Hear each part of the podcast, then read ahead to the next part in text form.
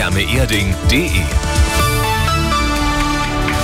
Arabella München um halb eins, immer gut informiert, jetzt das Update.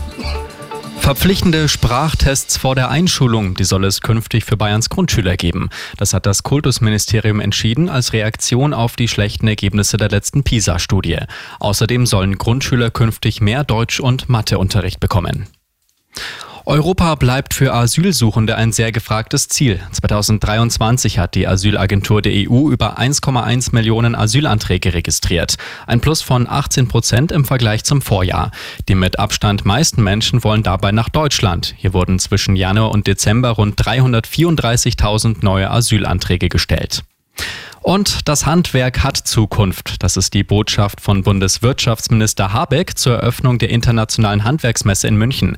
Die konjunkturelle Lage sei herausfordernd, werde aber in Gang kommen, sagte Habeck.